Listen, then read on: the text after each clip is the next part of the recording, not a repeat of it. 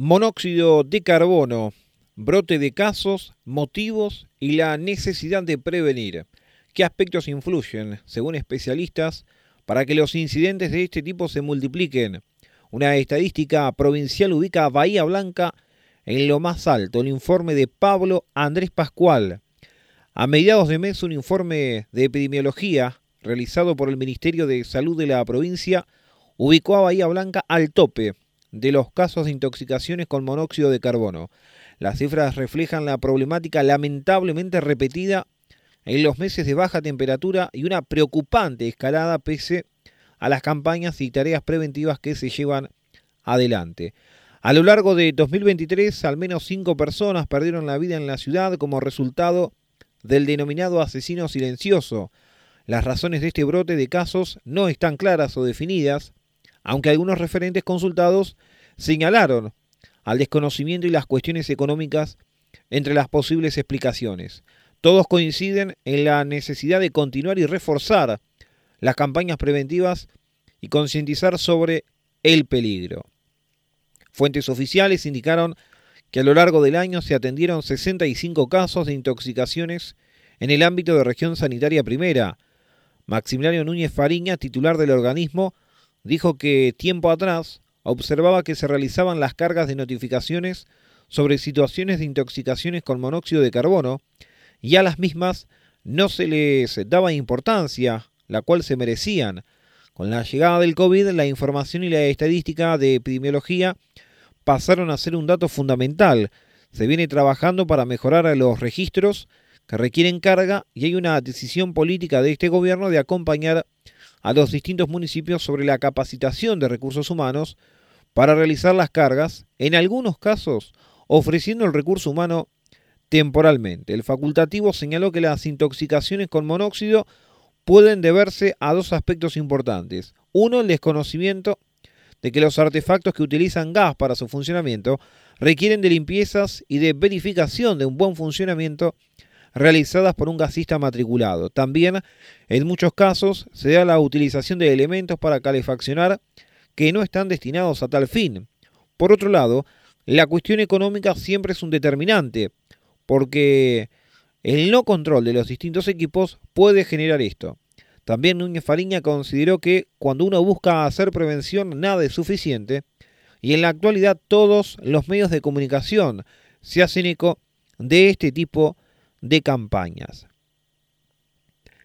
El titular de Defensa Civil Municipal, José Luis Enríquez, sostuvo que advierten un crecimiento en la cantidad de casos. Esta es una cuestión que nos preocupa y mucho, porque no son pocos los avisos que damos y la información que se le brinda a la gente. Indicó que de acuerdo a los registros del área, a su cargo entre marzo y agosto, tuvieron intervención en 37 eventos con estas características, Comentó que durante la pandemia casi no hubo casos, se enfatizaba sobre la ventilación de los ambientes y que luego de la misma comenzaron nuevamente llegando al pico que se registra en el 2023.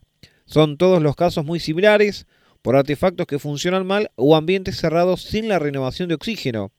Enrique sostuvo que pese a la información que circula sobre el tema, la gente baja la guardia y no toma conciencia sobre la peligrosidad de esta cuestión. Tenemos que tener en cuenta que está en juego la vida.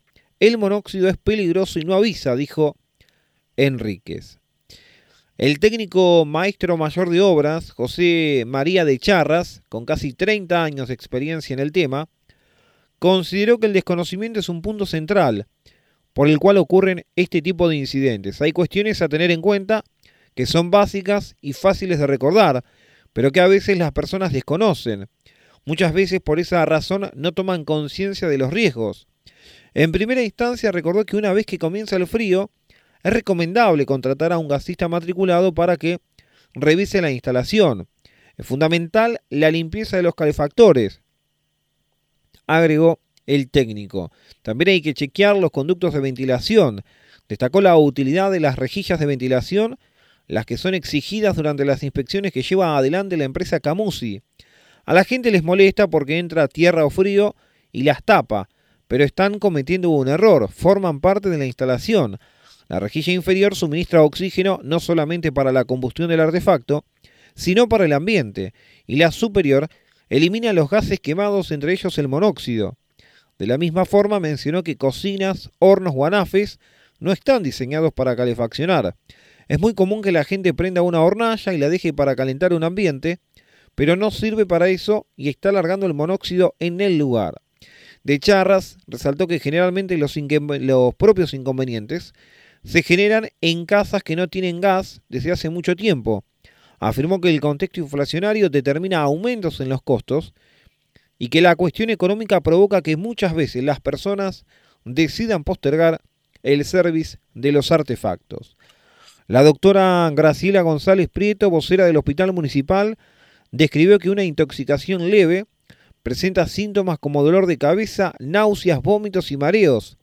Una afectación moderada provoca confusión mental, visión borrosa, la falta de coordinación en los movimientos y de fuerza, palpitaciones y además problemas musculares.